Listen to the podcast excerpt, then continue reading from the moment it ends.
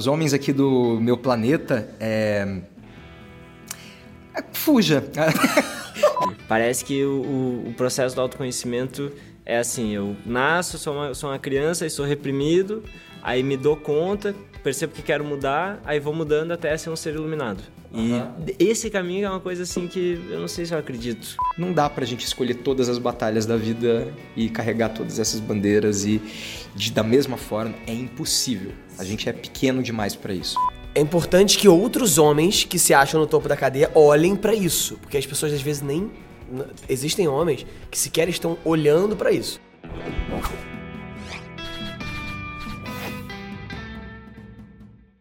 Tá acontecendo.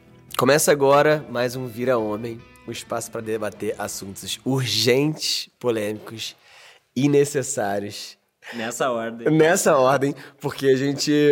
Enfim, só para só pra dar uma contextualizada aqui, a gente acabou de gravar vários minutos incríveis eu tô sofrendo muito com esse desapego, então eu não posso começar o episódio de outra maneira! Sim, a gente vai falar hoje sobre desapego, gente. Desapego! Ai, é vamos falar sobre desapego. Caraca, a gente gravou aqui, a gente tava no maior flow gostoso e de repente a gente descobriu que o microfone não estava funcionando. Mas é mas, sobre enfim. isso, é um momento que é só nosso. Isso. Desculpem os ouvintes aí, mas é. vocês não vão ter oportunidade de participar porque não. é uma coisa muito... Foi divertido demais, amigo amigo. Adorei. Foi legal, né? Foi legal. Pessoal, obrigado pelo podcast. foi ótimo. A gente encerra aqui. Obrigadão, Hugo. Você é ótimo. papo Valeu. foi demais. Obrigado, gente. Tchau. Um beijo. Valeu. E até mais. Alô. Mas estamos aqui hoje com Hugo Bonelli, esse querido amigo. Amigo, fala um pouco de você aí que depois eu falo do meu ponto de vista. Tá, vou, vou me apresentar então. Meu nome é Hugo Bonemer, eu tenho 35 anos, moro há 12 anos no Rio de Janeiro. Uh, sou de uma cidade chamada Maringá, no interior do Paraná. Um, gosto de música, gosto de cantar. Então, boa parte dos trabalhos que eu fiz tinham a ver com música de alguma forma, inclusive quando nos conhecemos, Sim. que era no Confissões de Adolescente e depois em Malhação, né, Cris? E por isso faço teatro musical. Um, como não como escolha, acho que foi a coisa foi acontecendo para mim dentro desse universo assim. E não tenho vontade de seguir carreira como cantor, porque gosto de estar atrás de um personagem. A não ser que eu ficasse criando um personagem, tipo, o tempo todo para cantar, e acho que eu ia conseguir. Uhum. Mas eu também não consigo fazer o mesmo personagem muito tempo. Uhum. Eu enjoo. Uhum. E aí eu acho que eu não ia a não ser que pudesse ser, né? Ficar trocando Sim. os personagens o tempo todo, mas... Você muda muito? Você é uma pessoa que muda na sua, assim, no, dia, dia, no seu dia a dia, você evolui muito rápido? Todo mundo muda, Como né? Como é que é? Ah, mas eu mudo assim, tipo, o que eu tenho o hábito de comer, o hábito do exercício. Tipo, uma semana você tá comendo muito tal coisa, na semana seguinte você tá é, comendo outra coisa. É. Que bom, vivo, né? eu gosto de mudar. Isso às vezes atrapalha um pouco numa questão assim de relacionamento íntimo, uhum. porque existe uma necessidade assim de trocar de pessoas. Estou zoando, brincadeira. mas não é isso não. Pode ser também, mas não é isso não. Não é só, só sobre isso.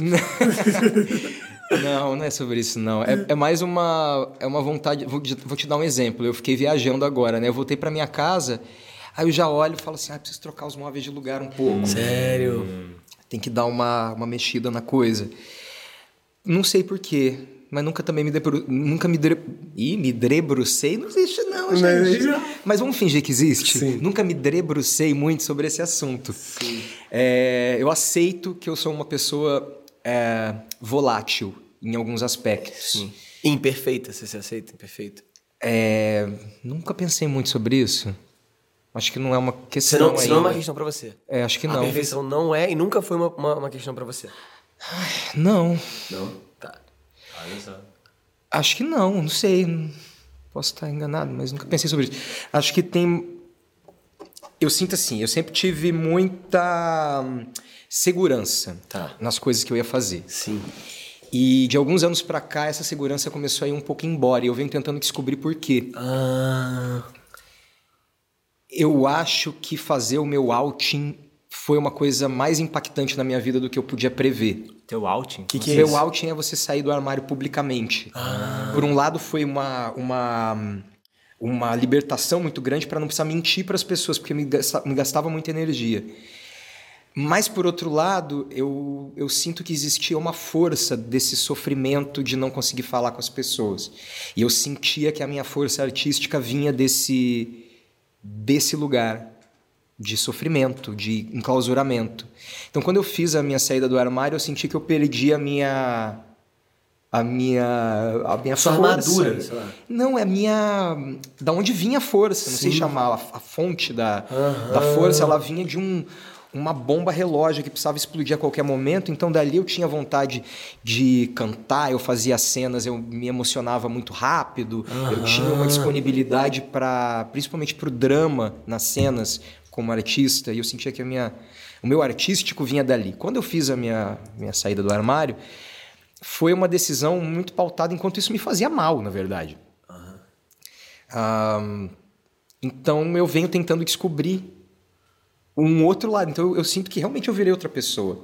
Tanto que hoje os personagens que me interessam, eles são muito mais voltados para o humor mesmo, entendeu? Eu quero, quero dar risada, eu quero ir para um outro caminho. Não me interessa tanto mais os mesmos personagens de antes, me interessa, mas talvez com outras motivações. Não é mais procurar sair e me expressar tanto quanto aquela época, entendeu? Sim. Interessante isso. Tem um- o mito do artista. O mito do artista maluco, né? Do, Ih, gente, do sou eu. Ah. É. Então, ex- existe isso, né? Esse, esse estereótipo de que o artista ele é louco. De que o artista ele é um cara que ele tá sempre é, num outro mundo. De que é um cara que tá sempre, assim, muito fora da, da realidade. E, bom, somos os três artistas aqui, né? é, botando assim dentro de uma caixinha só, né? Você falou que você é ator, eu sou escritor, o Cris é diretor. Então, todos nós usamos a criatividade diariamente no nosso trabalho. E eu vejo como tem esse, esse mito do artista aplicado, por exemplo, pegar o meu exemplo como, como escritor. Como muitas vezes é, tem, mu- tem muitos escritores, eu já, já me vi nessa situação, de só conseguir escrever ou bebendo álcool, ou fumando cannabis, ou usando alguma coisa que deixe num estado alterado de consciência, como se a fonte de toda a criação fosse realmente essa maluquice, essa, essa coisa que não está no centro, né? E, e acho que tem muito a ver com que, isso que você traz, né? De a, a fonte da sua criação ser uma espécie de sofrimento. E eu, nos últimos anos, eu encontrei um livro que chama O Caminho do Artista. E esse livro, nossa, transformou muito a minha vida e me fez ver como existe esse estereótipo do artista que é o cara que é, é, é contra a sociedade, digamos assim, né? Mas como existe um artista também que pode ser centrado e que pode ser uma profissão normal, como qualquer outra profissão também, né? Que a gente não precisa o tempo todo ficar performando esse estereótipo, né? De ser Ah, eu tentei, muito mas é louco. muito chata. Performance. É, não, essa profissão normal como qualquer outra o tempo todo também é muito chata. E todo mundo sabe disso, porque todo mundo acha a própria profissão muito chata em muitos momentos. Eu acho que é um privilégio como artista você poder sair um pouco desse, desse- dessa rotina da coisa e poder experimentar outras, outras coisas, né? Eu, eu sinto que eu venho sendo. Existe um hábito que vem sendo moldado na minha vida, que é assim: pega um trabalho, ele demora três meses, eu me afeiçoo àquelas pessoas, depois eu possivelmente nunca mais vejo aquela pessoa na minha vida, ou vejo ela anos depois, quando ela já tem barba na cara.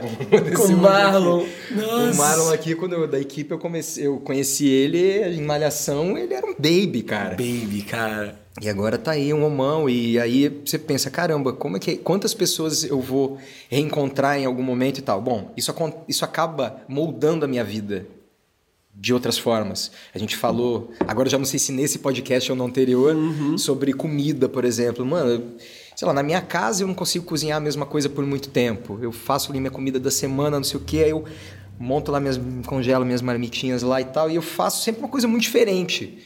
É, quando eu vou num restaurante, eu sempre quero provar o outro prato.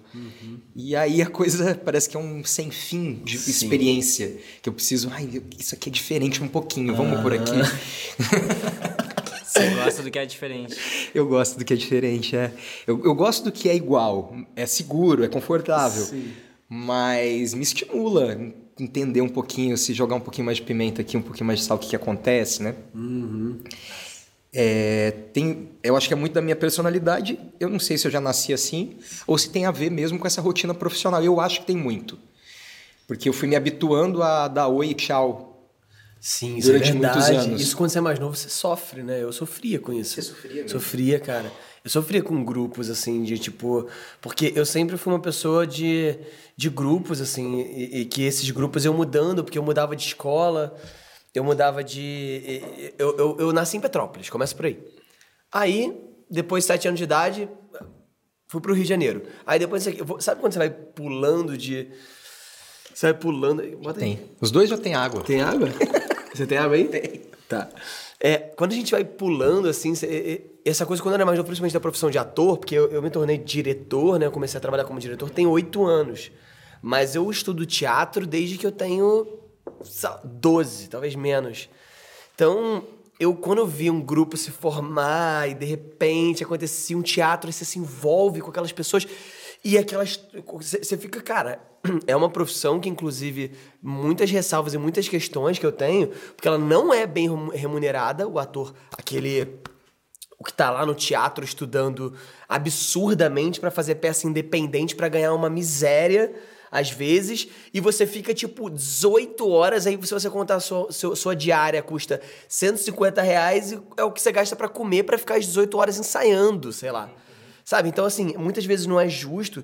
E, e quando você é uma criança e você está nessa, nesse processo, que eu, eu, eu meus primeiros trabalhos eu, eu, fiz com 15 anos de idade.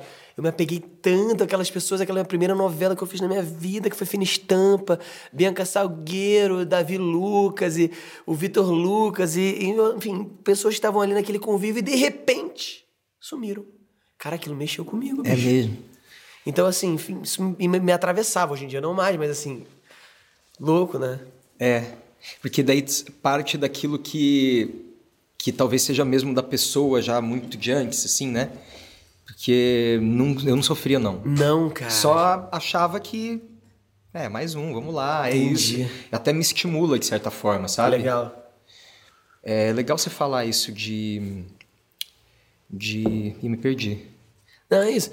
É, isso, isso de ficar mudando, mudando os grupos, acho que é, é. essa é a pauta, né? Eu vejo isso, trazendo para o assunto principal aqui do podcast de masculinidades, o quanto que é necessário uma renovação dos grupos de amigos. Nossa, muito importante. Sabe? Meu Deus. É, para mim, na, na minha vida, isso, isso é importante de... Agora eu mudei de cidade, faz cinco meses. Então, acaba que naturalmente eu criei um, um novo grupo de, de amigos para eu me encontrar presencialmente com eles. Mas mesmo quando eu morava, eu morei em Porto Alegre por 24 anos. E tinha essa coisa de, pô, eu tô mudando, né? Quando eu entrei na faculdade, por exemplo, e eu via outros amigos meus que não mudavam, que ficavam, sabe, nos mesmos assuntos, nas, nas mesmas coisas. Uhum. Então eu senti uma, uma necessidade de mudar de, de, das pessoas com quem eu me relacionava, mas não necessariamente você encontra essas pessoas se você está no mesmo lugar. Sim. Né? Eu sinto que tem uma coisa. O assunto aqui é uma, o universo masculino, né? No, no, geral, assim. Eu sinto que tem uma coisa que eu acabo ficando, sem querer, muito alinhado a um estereótipo masculino, que é o de vou ali. Vamos dizer, bem o estereótipo masculino hétero é, normativo, normativo, seria vou ali, faço um filho aqui, fujo, vou para outro lugar, faço um filho ah. lá, fujo, vou para outro lugar. Uma coisa meio nômade, de viver sempre livre e sempre o eterno garoto que vive experiências e por aí vai. Talvez eu esteja preso a esse, a esse estereótipo de alguma forma. Sim. É, não sei se eu vou mudar. Me, não estou também muito preocupado com isso agora. É, tentei fazer esse settle, settle down, assim, de vou me relacionar com alguém, vou viver uma vida mais pacata, com rotina, etc. E não funcionou para mim, Sim. assim. Me, me trazia uma angústia e uma infelicidade muito grandes. Então, eu acho que a única coisa que eu preciso saber é que nesse momento eu não eu não sou uma boa companhia. eu, sou, eu sou por muito tempo. Eu posso ser uma pessoa extremamente agradável e carinhosa, mas eu preciso aceitar que nesse momento. Mas depende, você não é uma boa companhia para quem, né? Porque às vezes tem uma pessoa que, que se encaixa exatamente com igual a você que não tem a demanda energética de querer que você seja uma boa companhia o tempo inteiro. Não, mas é porque eu tenho demanda. Aí outro, outro ponto, eu tenho a demanda energética. Uhum. O problema é que eu sinto que quando eu tô com, eu, agora a gente vai falar de relacionamento, né? Uhum. Quando eu tô com alguém, eu demando daquela pessoa e começo a tirar de mim e começo a jogar para outra pessoa, para ela, para ela me dar tudo que eu necessito. Sim. E isso, esse processo acontece muito rápido, de repente eu esqueço quem eu sou, eu não tenho mais qualidades, eu não sei Meu mais nada de mim. Deus. Muito rápido. Achar o caminho de volta demora muito. E aí você vive isso uma, duas, três, aí você percebe que é um padrão. Aí você fala, hum, o que, que eu faço com isso agora? Aí eu passei um período agora sem querer me relacionar para não viver isso. Aham. Aí agora eu acho que eu tô criando coragem de novo. Sabe uma coisa que eu queria aproveitar é, e falar? Interessante você falar isso, porque me lembra muito a nossa entrevista com o Cadu Caçaú. Por quê? Porque ele falou que ele viajava muito o mundo, viajou muito o mundo, muito, muito, muito. Né? E aí, ele, em determinado momento, ele falou: Nossa, o quanto eu tô sendo egoísta no final das contas de estar viajando. Acho que você sabe mais profundamente sobre isso, assim, né? Porque você trouxe isso numa discussão recente. É, eu, eu escutei esses dias o episódio com o Cadu, ele disse exatamente isso, que ele ficou cinco anos viajando o mundo e que em determinado momento ele disse, bom, sinto agora uma necessidade de fazer algo também, não só para mim, mas pelos outros, pela minha comunidade, e eu acho que é um, é um movimento natural, né, que nem os pulmões. A gente inspira, enche de ar, aí expira, esvazia. O relacionamento também ele é assim, às vezes no relacionamento a gente quer ficar muito junto com outra pessoa, muito junto, agarrado o tempo inteiro. E não dá o espaço, né? Não dá para que o outro vá, o outro faça suas coisas, o outro viva de forma independente, para depois voltar, né? Ah, que saudade que eu tava, coisa boa. Então, eu imagino, eu entendo que um relacionamento saudável é isso, né? Ficar junto, depois ficar longe, ficar junto, ficar longe. No mundo ideal, eu não me importo da pessoa é, se, vamos dizer, dela demandar de mim. É, mas eu quero também poder, vamos dizer, receber aquilo e o tempo todo. O problema é que na primeira vez que a pessoa já vira e fala assim, ah, você está demandando muito de mim, eu já fico puto, já vou me vingar, também já não vou entregar mais nada. Sim, É um gente. gatilho. Se, ó, se você pudesse dar um recado pra pessoa futura que você vai se relacionar agora Fuja. com o microfone. Porra, enquanto é tempo. Ai, meu Deus. A porta é ali, não perca tempo. Entendi. Hugo, a, a gente tem um, um quadro aqui no, no, no programa, que é o quadro Conversando com o ET.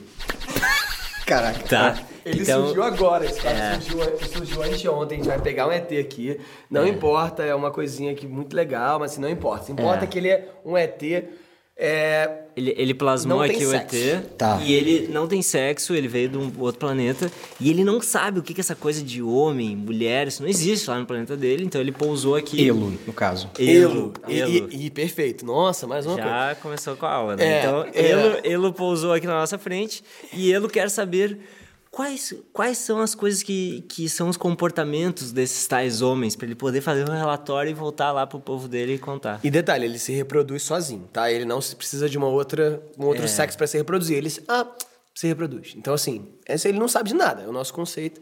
Então, o que, que você diria pra ele, assim, sobre... Eu tenho que explicar todos os homens da humanidade em uma frase curta dentro de um podcast? Caraca, mano, tranquilo. Tranquilo. Bom, ah, senhor melhor web publicidade Rio Web Fest 2022. É, tô aqui, né, na tua frente para fazer aí um dar uma brifada, né, do que, que você vai encontrar por aí. Bom, ah, os homens aqui do meu planeta, é... é, fuja. Porra, enquanto é tempo. Acho que isso é uma cilada, Bino. Bilada Sino. Você vai achar. ahm, acho que falhamos, né, miseravelmente, em educar homens. Eu me incluo nisso. ahm, porque a gente precisa. Tem um longo chão aí para poder, vamos dizer, entender que o mundo não gira em torno do nosso umbigo, né? Assim, o começo da conversa. A gente é criado por muitas vezes mulheres que compram esse machismo estrutural aí da sociedade e dizem pra gente que a gente é foda pra caralho, é, servem a gente durante um período, a gente não amadurece e depois a gente vira um bando de adultos imprestáveis que causam sofrimento na vida das outras pessoas. É, aí a gente sente uma culpa gigantesca, a gente cria um podcast pra falar sobre isso. pra se livrar disso. Pra ver se a gente pelo menos se justifica um pouco aí justifica. pra nossa barra não ficar tão suja. Mas no final das contas a gente espera achar um equilíbrio aí, né? Então se você puder ajudar, de repente, de alguma forma, Traz uma luz. traz uma luz pra gente aí que o negócio tá bravo. Sim. Muito bom, muito Ah, bom. É por aí. E eu ah, gostaria de aproveitar esse link para dizer que realmente assim é uma desconstrução muito grande assim que é necessária e eu falo muito a, a partir deste lugar de homem hétero branco cis cara dentro de uma sociedade surreal em que eu sou vamos di- digamos assim topo da cadeia assim eu, eu gosto de ressaltar isso porque é, é importante que outros homens que se acham no topo da cadeia olhem pra isso, porque as pessoas às vezes nem existem homens que sequer estão olhando pra isso.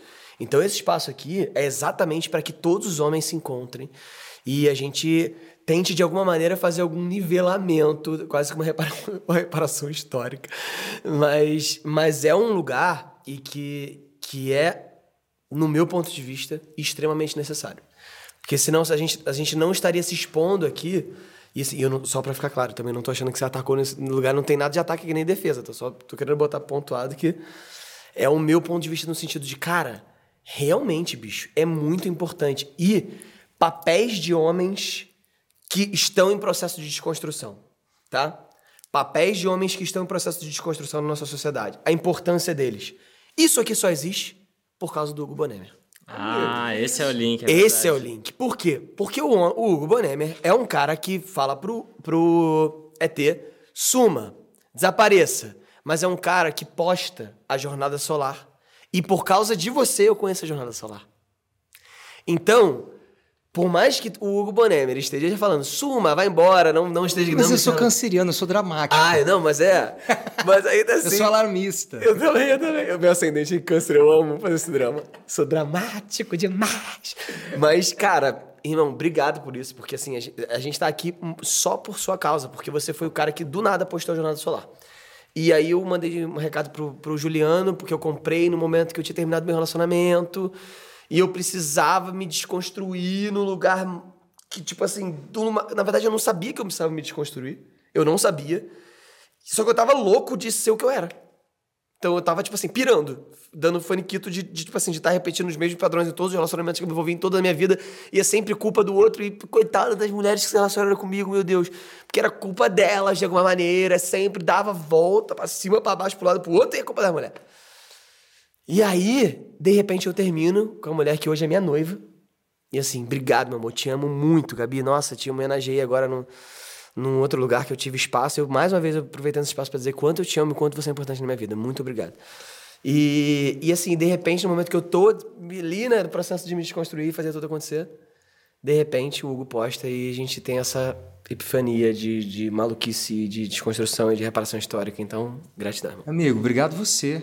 E quando eu falo da gente, assim, que eu falei, sente culpa e cria um podcast, a sua, é, a de vocês, né, o movimento de vocês é criar um podcast. O meu talvez tenha sido, sei lá, virar vegano, tá ligado? São movimentos que a gente faz para tentar sentir que a gente tá fazendo alguma coisa de Alguma bom, diferença, sim. alguma diferença e, impor- e- e tirar um pouco da, da causa individual. Uhum. Ah, eu preciso ser feliz e, e, e viver a minha felicidade, a- o meu sucesso financeiro, o meu conforto, e sentir que a gente está conectado com uma coisa que é um pouco maior do que a gente, seja um coletivo, Uhum. ou seja uma ideia espiritual que explique coisas para a gente. Sim. É, então, cada um, na verdade, faz alguma coisa com essa culpa. Sim. É, porque o legal é quando a gente faz alguma coisa com ela, depois a gente descobrir ela. Mas quando eu falo sobre veganismo, eu falo a mesma coisa em relação à desconstrução do machismo. Cara, não se importa, porque é um caminho sem volta. Uma vez que você começar a se importar, você se ferrou, velho. Era, era muito mais feliz quando eu não me importava, entendeu? Eu, não, pff, eu não tinha esse tipo de questionamento, eu só vivia. Aí alguém falava alguma coisa, eu falava, ah, isso é mimimi. É muito mais legal. É muito mais divertido falar que é mimimi. Depois que você começa a abrir o olho pra isso, olhar e falar, é a mesma coisa com o veganismo, eu falo, não comece a se importar. Não se importe, senão você vai se incomodar e você vai falar assim: caraca, mano, que merda! Em todo lugar, é o tempo todo. Aí você começa, passa por um processo de policiar os outros, e no final das contas você entende que você não vai conseguir Você precisa olhar só para você, fazer o máximo que você consegue, respirar fundo. E só respirar mesmo, porque tem hora que até o ar falta, né? Tu fa falou dessa relação do veganismo com o machismo. É porque é relação de poder. É sobre relação de poder. Me foi dado o direito de comer o animal que eu quiser a hora que eu quiser, de criar, matar e comer e pagar para alguém fazer isso por mim. E eu não quero ter esse poder. Ele me foi dado, eu continuo tendo ele, mas eu abdico desse privilégio de ter esse poder, entendeu? O poder e o privilégio eles estão muito relacionados. Então, eu, será que eu posso ser feliz fazendo de outra forma? Será que eu continuo sendo feliz tendo os meus nutrientes e a minha, o meu prazer em comer um, um prato gostoso assim? É muito sobre relação de poder. E eu acho que se eu conseguir, no fundo, eu acho que se eu conseguir fazer isso o máximo de tempo, vamos dizer, eu virei vegano aos 29, 29 para 30. E aí eu acho que talvez se eu ficar 30 anos agora, será que compensa? Não sei. É uma lógica que tal, às vezes eu fico me perguntando, porque às vezes não faz sentido mesmo. Sim, sim. Tipo, meu pai faleceu tem um ano atrás. Aí, nesse dia, eu cheguei na casa da minha mãe lá e tinha um empadão de frango. Aí eu peguei o empadão e comi. Ela, não é vegano! Eu falei, foda-se! Porque minha empatia tava menos 30. É, e tudo bem, não tem o inferno dos veganos, tá ligado? Não dá pra eu criar uma relação equilibrada com, outros, com outras ideologias, né? É, é o máximo que eu consegui fazer para quebrar essa relação de poder. Eu fico achando se eu conseguir pensar assim em relação aos animais que não tem nem voz para se defender, talvez eu consiga ter uma empatia maior com outros seres humanos, tá ligado? Sim. Então, não é uma cagação de regra, é o máximo que você consegue fazer e tal. E. Enfim. Sim. E, e o máximo que nós, enquanto humanidade, conseguimos ir também, porque eu vejo que é um processo individual, mas é muito movido pelo coletivo. Ah, claro. Né? A gente estava esses dias numa, numa premiação no teatro e aí tinha um cara falando lá o discurso dele que ele ganhou e as pessoas começaram a se levantar e aplaudir de pé. Sim. E eu não queria me levantar. não porque não gostava do discurso dele, mas porque eu simplesmente não queria me levantar. Eu tava sentado sim, ali aplaudindo. Sim. E todo mundo começou a levantar. E eu comecei a sentir uma pressão para levantar. E uma pressão e todo mundo levantando. E eu, meu Deus, vou ter que levantar, vou ter que gatilho levantar. de missa agora, né? Gatilho de Aquela missa. hora que todo mundo levanta na missa e fala, ah, não queria, cara. E ajoelhar e tem que ajoelhar. Você fala, ah, não queria é. ajoelhar agora. E, e o, o comer carne é a mesma coisa. Mas é porque tá não faz sentido para você. Então, né, a gente vai, a gente vai comendo carne assim. Sim. E eu hoje em dia tenho uma dieta vegana também, mas eu vejo que é um processo coletivo da gente tomar consciência. Sim. Que nem hoje em dia é crime tu cometer racismo. Por exemplo, tu xinga alguém por causa da cor da pele na rua, tu vai preso aqui no Brasil. Ou deveria ir pelo menos, uhum. né? Fascismo também é uma coisa que é crime, tu não pode sair é, na rua é, com uma bandeira de uma suástica, por exemplo. Uhum. Ou é, deveria ir preso, pelo menos. O machismo, em alguns espectros, já é crime. Por exemplo, tu não pode bater numa mulher, tu não pode mais cometer homofobia. Então, alguns aspectos do machismo já são crime. Agora, especismo, que é a lógica de dominação com os animais... Ainda não. Foda-se. Especismo, tu pode ser especismo quanto tu quiser, Médio. a não ser com cachorros Cachorro e, gato. e gatos. Uhum. Cachorros e gatos. Cachorros e gatos, é. Então Exceções. Tem... tem um meme fofíssimo, que é um cachorro e um gato falando, se eles maltratarem a gente, eles vão presos. Aí do outro lado da mesa tá um porco, uma vaca, e eles falam, ai, que inveja. Ai. É. Ai. Horrível. É, é muito louco isso, essa, essa separação aleatória que a gente faz, né? De, olha, esses bichos aqui a gente pode escravizar eles, a gente pode matar eles, a gente pode fazer o que a gente quiser e esses outros bichos aqui não.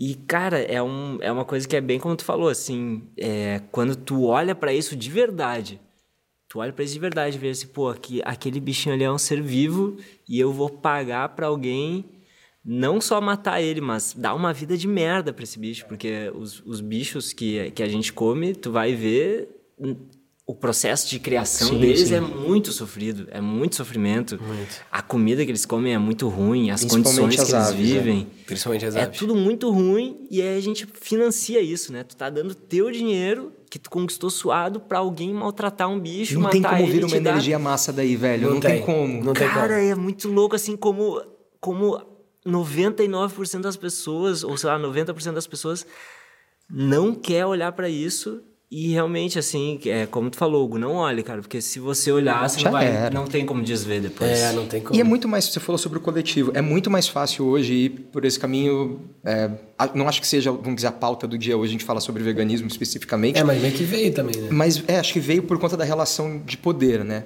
A, a Sim. situação de relação de poder. Onde você escolhe, você percebe que eu, como homem, foi me dado o direito de fazer, falar o que eu quiser, em- ainda que eu seja um homem homossexual, me foi dado o direito de fazer muitas coisas. E aí, quando eu escolho não fazer isso, é- às vezes é como se eu estivesse me rebaixando a um, um nível Exatamente. inferior ao que me foi dado, né? Sinto eu já não faço mais parte de um, um determinado grupo, né? Sim. Desse coletivo. É mais fácil fazer qualquer mudança coletivamente, óbvio. Porque quando você começa a seguir os canais de veganismo, é como você seguir os canais que falam sobre machismo, ouvir esse podcast, por aí vai.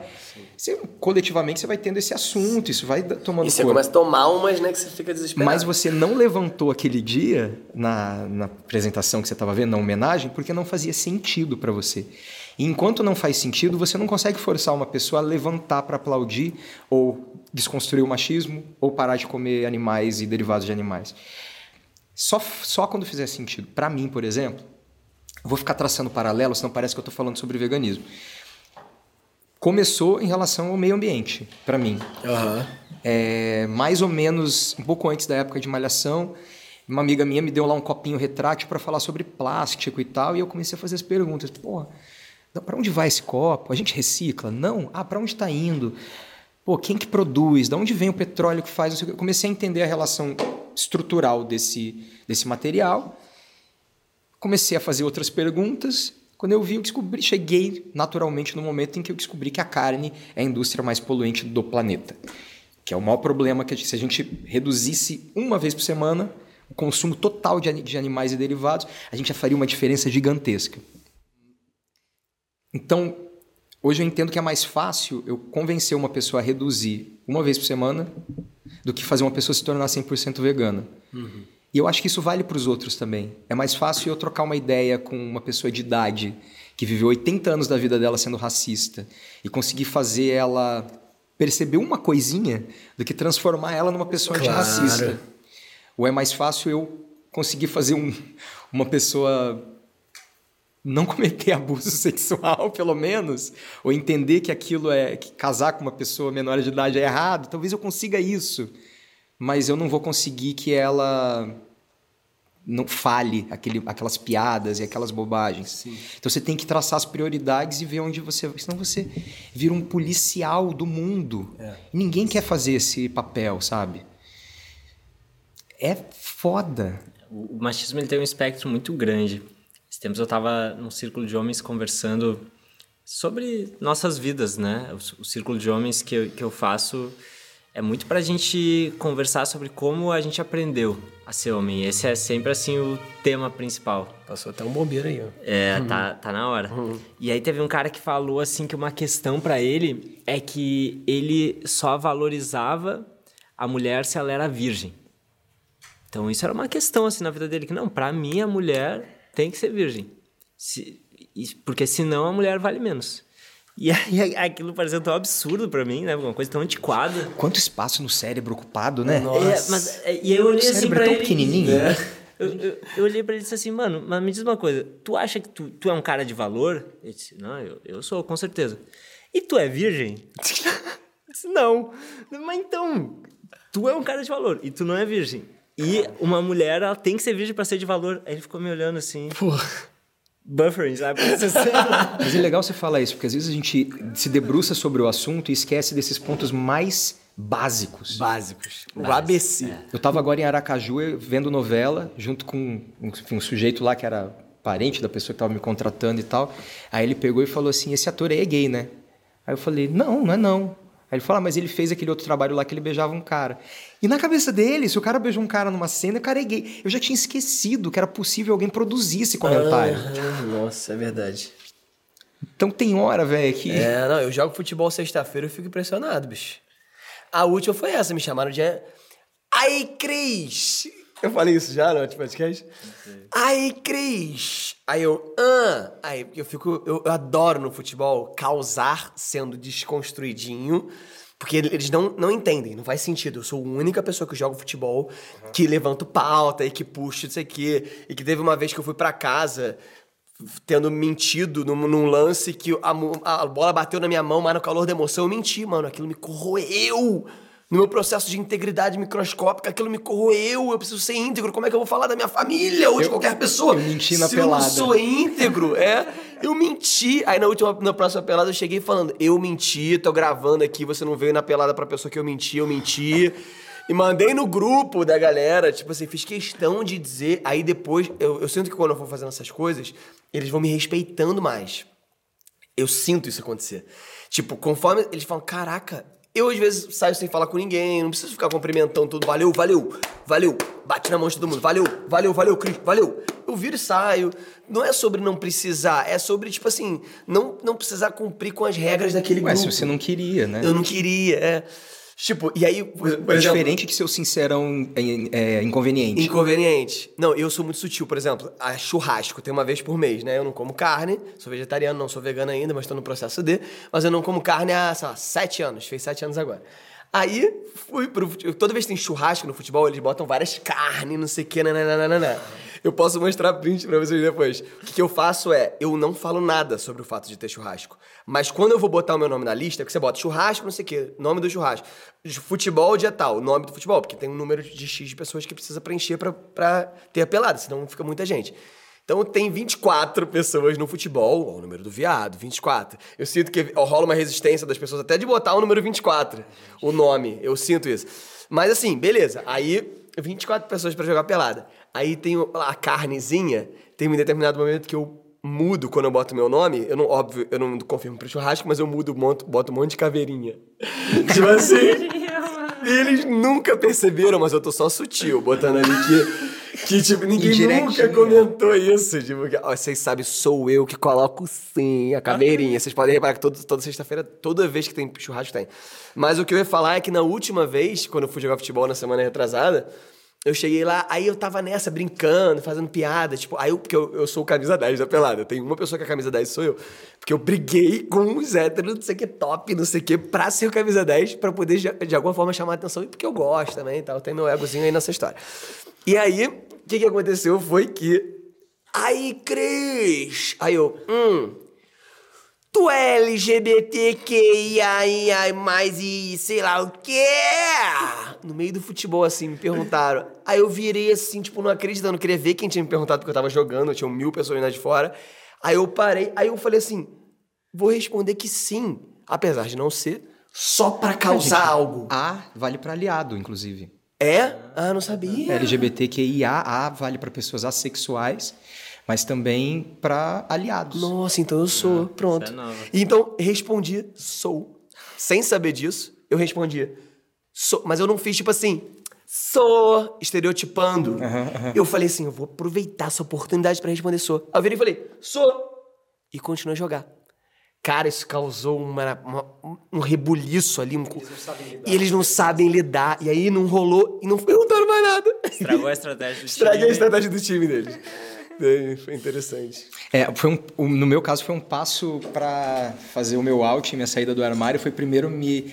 Não, não tô dizendo que é a sua. Tô dizendo, no meu, no meu caso, eu me sentia muito confortável em falar que eu era aliado primeiro. Aí comecei a usar camiseta, escrito aliado, aliado, aliado, aliado. E depois eu consegui, enfim, falar abertamente. Mas era muito gostoso. Eu tô te falando porque esse termo foi o primeiro termo que eu fiquei confortável. Ai, que bom. Obrigado. eu tenho até hoje um moletom Ally escrito assim. Ah, é, eu nunca tinha ouvido falar disso. Olha como é que pode. Nunca tinha. Você já ouviu falar de aliado?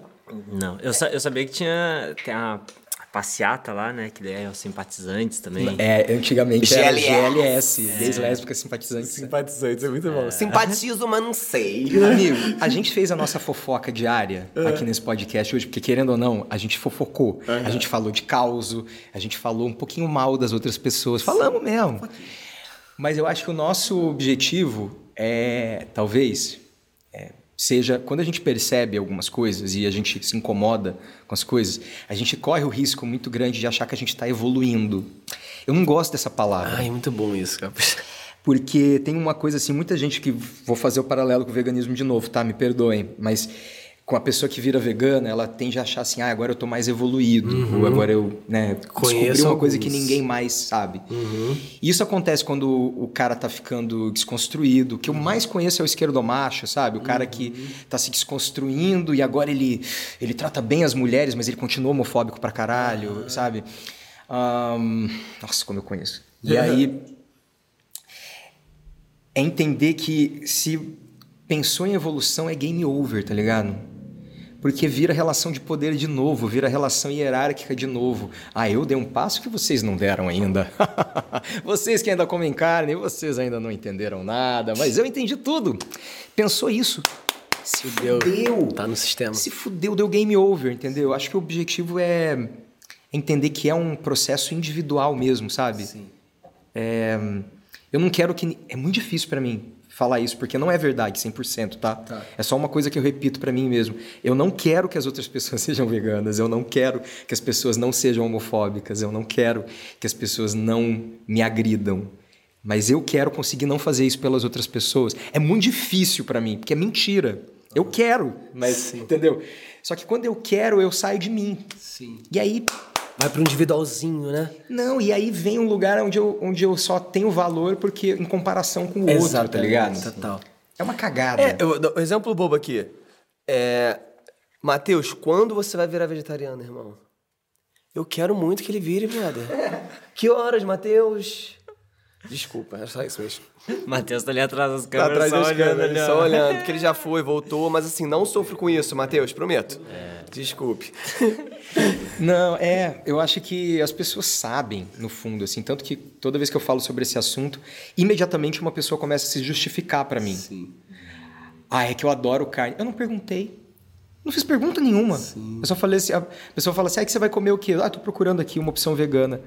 Ai, não, eu adoro carne, não dá pra eu ser vegano. Eu não perguntei. Rola um Mas incômodo, começa a né? se Mas ela começa né? a se justificar. Ela sabe que tem um problema com aquilo, mas Sabe. ela começa a se justificar. Sim. É muito comum então eu isso. fico procurando não fazer a pessoa se sentir culpada de alguma forma, porque eu não quero essa relação com a pessoa. Eu tô cagando pro que ela vai comer. De verdade. Essa parte é verdade. Eu de fato tô cagando. A pessoa pode comer o que ela quiser na minha frente. Mas eu não consigo agir assim com casos de homofobia, por exemplo. Porque existe uma. Eu, eu sou mais anti-homofóbico e mais antirracista do que eu sou antiespecista. O especismo veio depois na minha vida, veio há pouco tempo. Agora, a questão com homofobia, desde que eu nasci, não tem como eu. É muito, muito forte pra mim, né? Então, não dá pra gente escolher todas as batalhas da vida e carregar todas essas bandeiras e de, da mesma forma, é impossível. A gente é pequeno demais pra isso. Enquanto o acordo coletivo ainda for esse do jogo de futebol, e ainda é, o máximo que você pode fazer é se posicionar dessa forma, se a sociedade te permitir. Se você falar isso lá no Catar, você vai preso.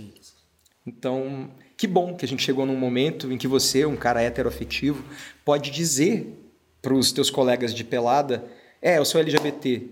E você não apanhou por isso, entendeu? Que bom, velho. Hum, É verdade. Ninguém, ninguém te É, bateu. talvez, e ainda existe aí uma outra camada, né? Vou puxar aí um negócio polemizado aí também.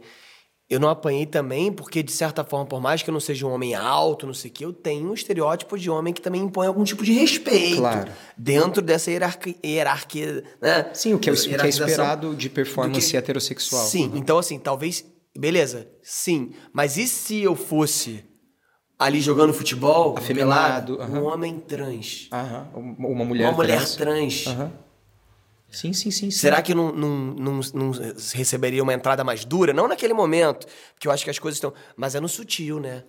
A porrada vem no sutil, eu acho. É. Quer dizer, não posso falar só no sutil, mas o que eu vejo hoje em dia é com a cultura de cancelamento também. É no sutil, é ali entre os baixos, é aqui debaixo da parede, aqui, ó.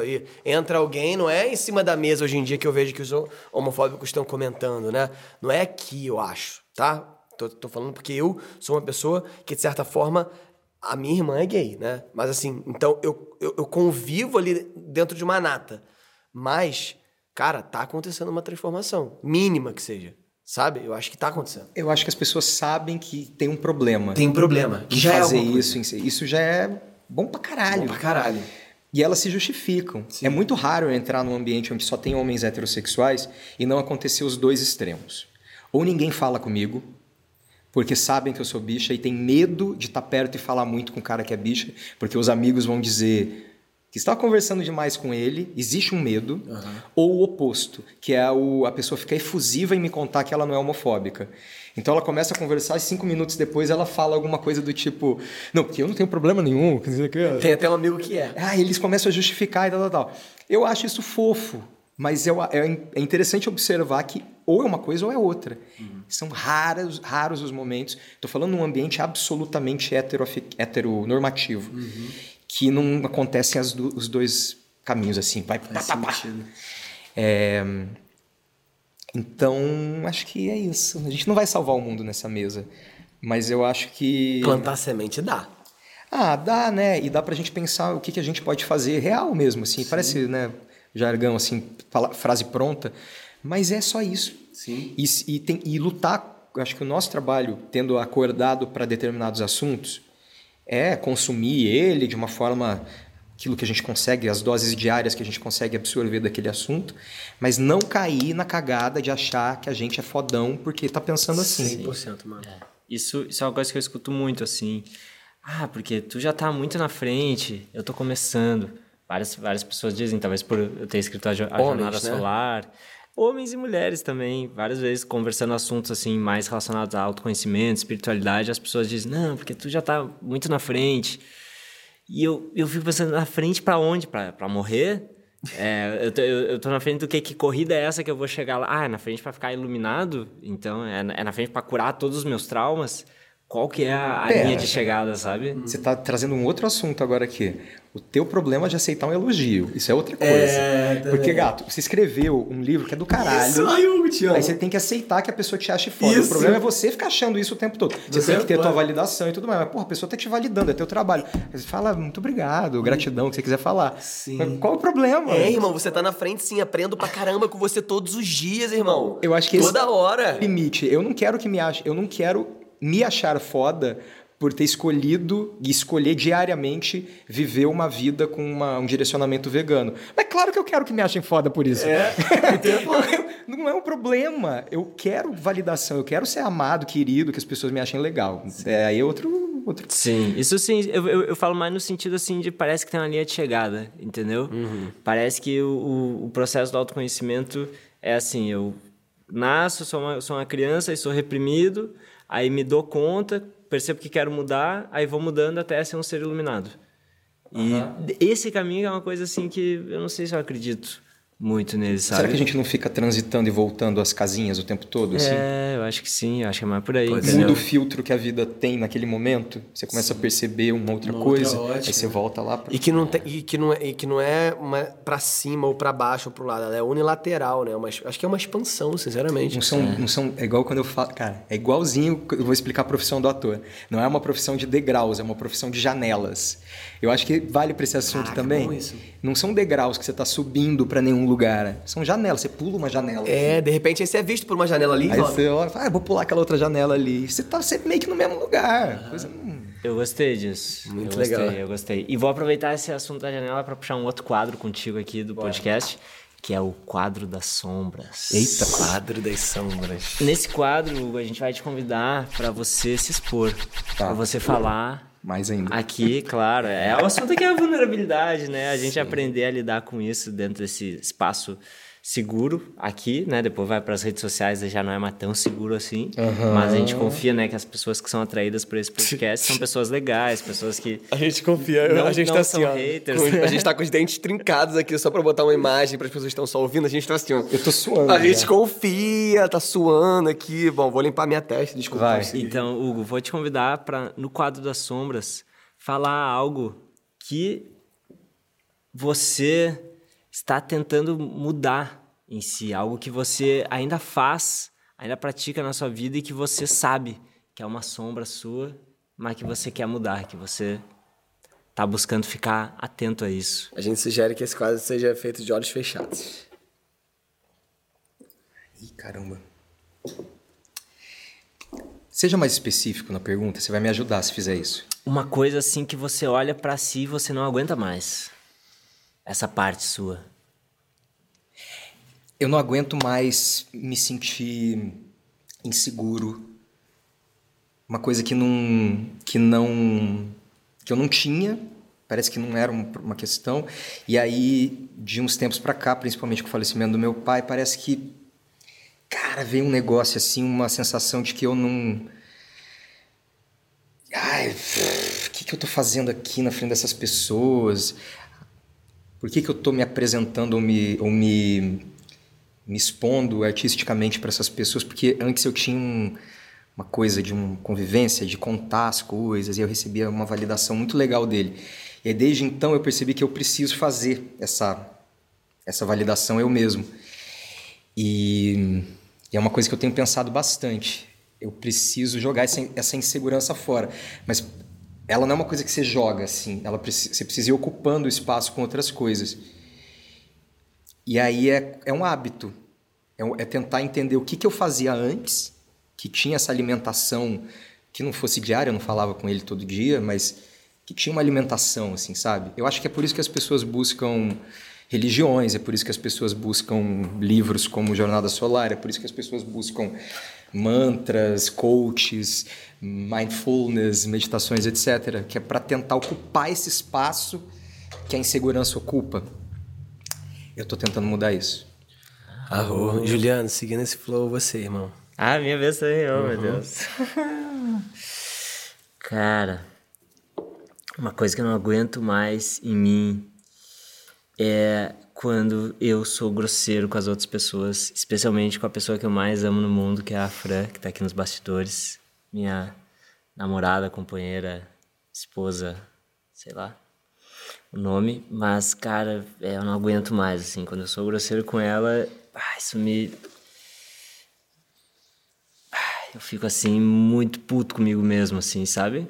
E é uma parada que é muito, muito, muito dentro de mim e é muito, muito, muito difícil para mim não ser grosseiro, não falar rispidamente. E isso é uma sombra minha que carrego há muito tempo e estou tentando mudar, mas ainda não consigo e me assusta muito pensar que eu nunca vou conseguir mudar isso, que eu vou ter 80 anos e vou estar sendo grosseiro com a pessoa que eu mais amo. Isso, nossa, me deixa muito puto assim pensar nessa possibilidade. Uhum. Agora tu. Ai, é. Meu Deus, difícil fazer isso. Nossa. Caramba. Cara, que loucura. Vamos lá. É, eu. Nossa, minha grande sombra, assim, que, que pega no meu coração, que só de pensar nela me dá uma chama, parece que acende essa lareira aqui dentro do meu peito. É o medo de ser julgado e responsabilizado por coisas que não são minhas, sobretudo violências que vêm de família e de coisas que eu não acredito e que eu que me faz muito mal assim é, ver de alguma forma alguma violência na minha família que possa ser que eu possa que eu poderia ser se eu não tivesse feito um processo. E agradeço muito a minha mãe por isso por ter me botado na terapia desde cedo ter investido em eu ser artista e e ter ouvido a minha alma. Então mãe te amo mais uma vez falando mais uma vez que eu te amo muito. Obrigado por isso por ter investido em mim no sentido de eu ser uma pessoa diferente. Então, a minha, minha grande sombra, assim, minha grande segurança nesse lugar é ser julgado, como eu já fui muitas vezes, por coisas que não têm a ver comigo e a minha sombra às vezes identifica atitudes como o que eu falei mais cedo da integridade microscópica. Eu só vou poder apontar o dedo para qualquer pessoa que eu não julgo ser íntegro ou íntegra ou qualquer coisa desse sentido, qualquer pessoa. Eu só vou poder apontar o dedo a partir do momento que eu for íntegro completamente. E quando eu for íntegro completamente, eu tenho certeza que eu não vou apontar o dedo. Então é sobre isso. Isso é pesadão, né? É pesou o clima aqui no estúdio. Caraca, pesou. Amigo, você não tem essa responsabilidade. Eu sei, irmão. E obrigado porque você sempre foi muito parceiro nesse lugar. Você não tem. Os, os erros e os problemas dos outros são dos outros. E é natural que, que você seja cobrado. Natural. Porque a gente se revolta com coisas do mundo e a gente precisa canalizar para algum lugar. Ainda mais se a pessoa tem acesso para poder te dizer alguma coisa e não tem acesso para dizer hum. para outra pessoa, ela vai falar para você. É... Acho que é um peso muito grande. Você não é capaz de carregar ele, não? Não. E é impossível essa integridade toda aí que você falou. Tá tudo bem você mentir no futebol? ah, ué. Quer que eu me exponha a um? Eu, eu perdi um voo e eu chorei. Pra conseguir a remarcação do voo. Conseguiu? Muito bom. Eu tava com vontade de chorar mesmo. Eu, eu, fico na dúvida, na verdade, se eu tava com vontade de chorar e eu me sinto melhor em dizer para você que eu chorei para conseguir a remarcação do voo, porque daí eu me acho um pouco fodão, uhum. ou se. E, e, quando na verdade eu tava com muita vontade de chorar, que eu tava envergonhado que eu perdi o voo. Mas eu chorei. Uhum. Uma parte de mim sabia que eu tava chorando e que isso me ajudaria a remarcar o voo, acho. Entendi. Tu tem habilidades profissionais para chorar, né? Acho que esse é o diferencial. Vai, vai fundo. É esses, isso. Esses dias a minha sogra perdeu o voo, ela não chorou. Né? E aí teve que pagar a passagem inteira. É, se ela, se ela chorasse, talvez. E não é sobre também culpa de quem era e tudo Sim. mais assim, né? Nesse caso não era nem culpa minha ter perdido Sim. o voo, mas a questão é que eu perdi. Sim. E hum, eu prefiro escolher a integridade em. Essa integridade máxima que você está falando, tem acho que setores da vida que a gente consegue Sim. cumprir todos eles ah, tudo bem, né? É. Mas aí, vou te falar por que, da onde veio. Eu, eu, uso muito esse termo, integridade microscópica. E isso me veio, vou, vou falar por quê.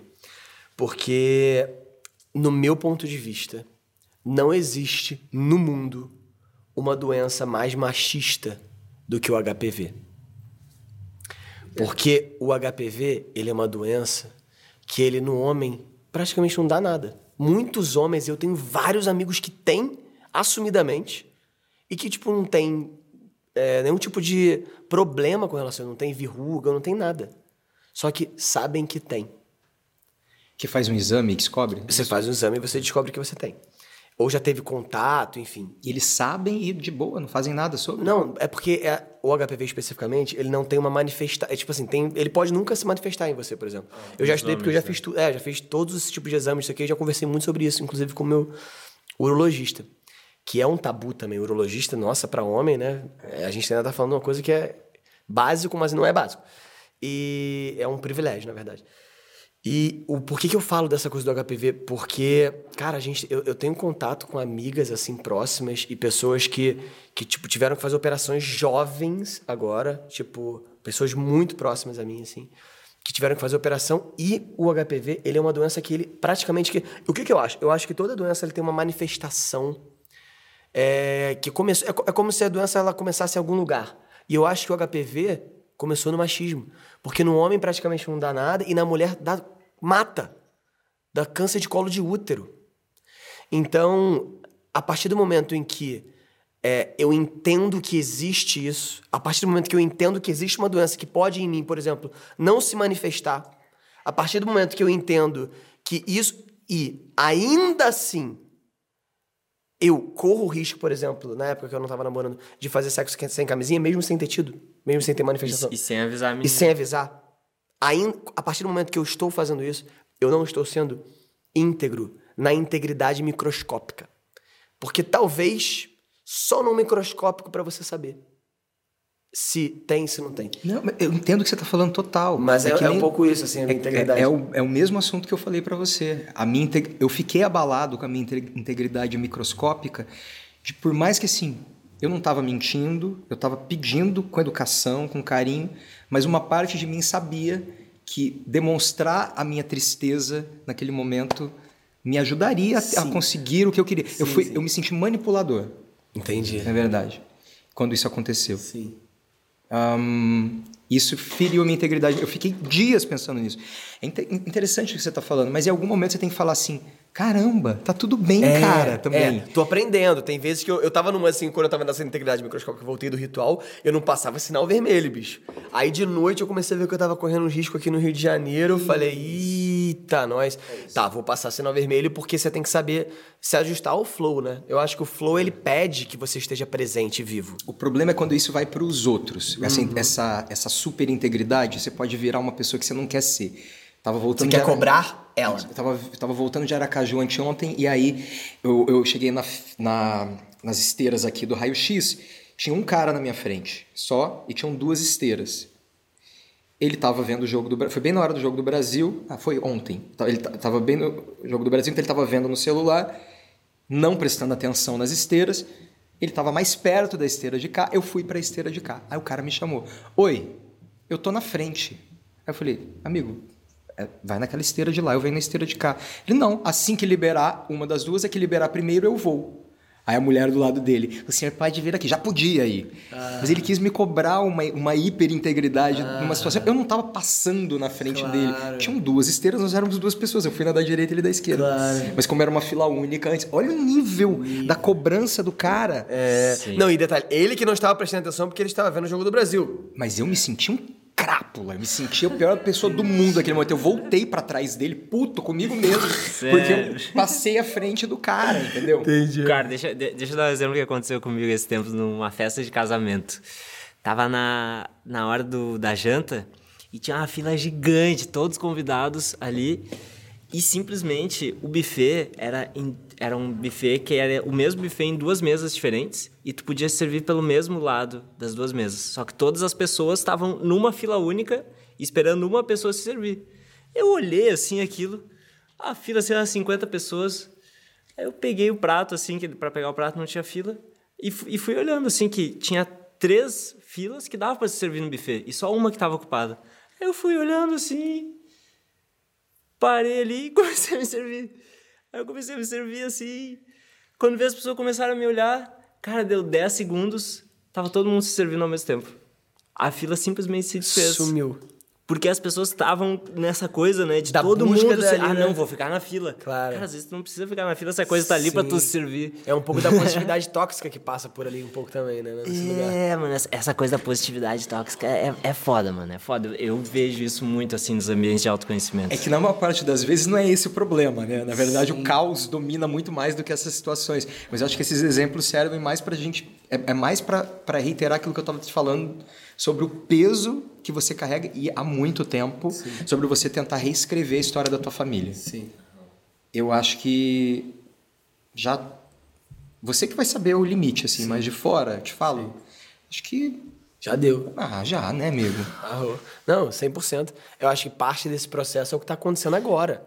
A gente está se encontrando aqui e você é uma pessoa que, né, a gente conviveu e você viveu de dentro ali um pouco dessa. Mas eu nunca te achei um mala, eu nunca te não, achei não, mas, uma pessoa mas você ruim. é uma pessoa diferente, entende? Você é uma pessoa que, que tem um ponto de vista é, muito sutil e amoroso. O mundo não é assim o tempo inteiro, sabe? E eu não tô querendo, querendo dizer que o mundo é mal. Estou querendo, só querendo dizer que você é uma pessoa é, que consegue entender, por exemplo, um convite para você vir aqui. Talvez outras pessoas não entendam. Canalhas, falaram não pro convite do Christian. Olha o que que vocês fizeram Não, com eu ele, ainda não cara. convidei, não. Eu ainda não convidei, não, mas pode ser um puta julgamento. Pode ser que eu convide todo mundo e venha. Pode ser que venha todo mundo, bicho. E Eu tô quero falando. nomes aqui nessa mesa. É. Quem foi que não aceitou? Não, enquanto- por enquanto a gente não, não convidou, não. A gente tá no início, né? Mas que bom que você veio. Amigo, obrigado. Eu tô feliz com o convite. Tô adorando o papo. Arroa. Então. Vamos pro o- quadro final? É, tem mais um quadro. Que é o fechamento. Esse é o meu preferido, que é o quadro Se Vira Homem. Se vira homem! O que, que eu faço? É um quadro que você tem que ser rápido. Rápido no gatilho. Maria Gabriela. Apertou o gatilho ali, a gente falou a frase. E é a hora que a completa. gente dá os atos falhos, né? Tá, vai. É. Ó, isso Vamos aí. lá. Atos fálicos. Hugo Bonemer. Homem que é homem. Ah, já é? Você completa. Ah, desculpa, não Homem que tinha é entendido. homem. Ah, lava o pau. Você, todo homem merece. não sei, pensei qualquer coisa. Todo homem merece ahn, prazer anal. Uma mensagem pra sua criança. É, respira. Uma mensagem pro seu pai. Ahn, descansa. Algo que você quer integrar na sua vida.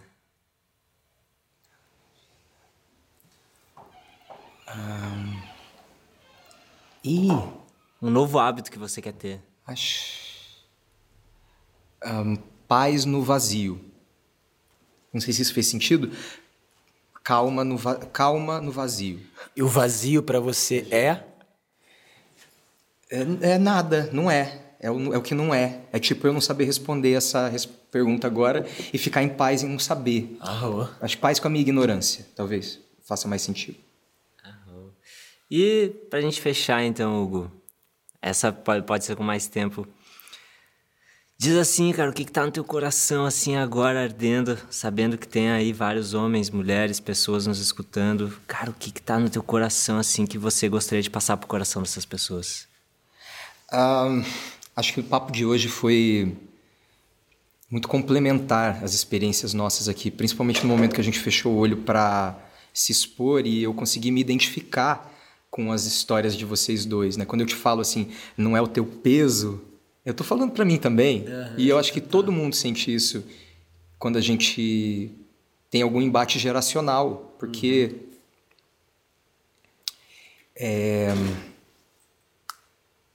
A agressividade faz parte da nossa construção de masculinidade. Tem um exercício que eu faço quando eu estou gravando, eu apresentando lá no like, que todas as vezes que eu me sinto com vontade de eu falo, eu falo para eles que é quando eu me sinto ansioso, mas na verdade é quando eu sinto vontade de ser agressivo. Eu faço um agachamento. Porque eu preciso jogar para algum lugar, entendeu? Aí eu coloco a mão para cima e faço um agachamento, assim, ó. tipo, 10 vezes. Até, até, eu falo, pelo menos a minha agressividade vai me dar um bumbum torneado, sabe?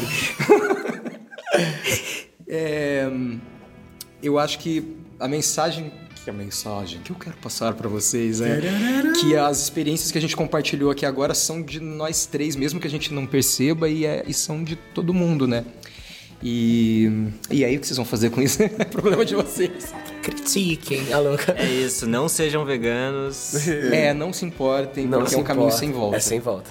Se importou, arro. Passou pela porta, já era. É. Hugo, gratidão, Gratidão, meu irmão. Foi lindo. Muito bom te conhecer. Pô, eu amei. Nossa, amei muito. Foi do caralho, foi legal pra caramba.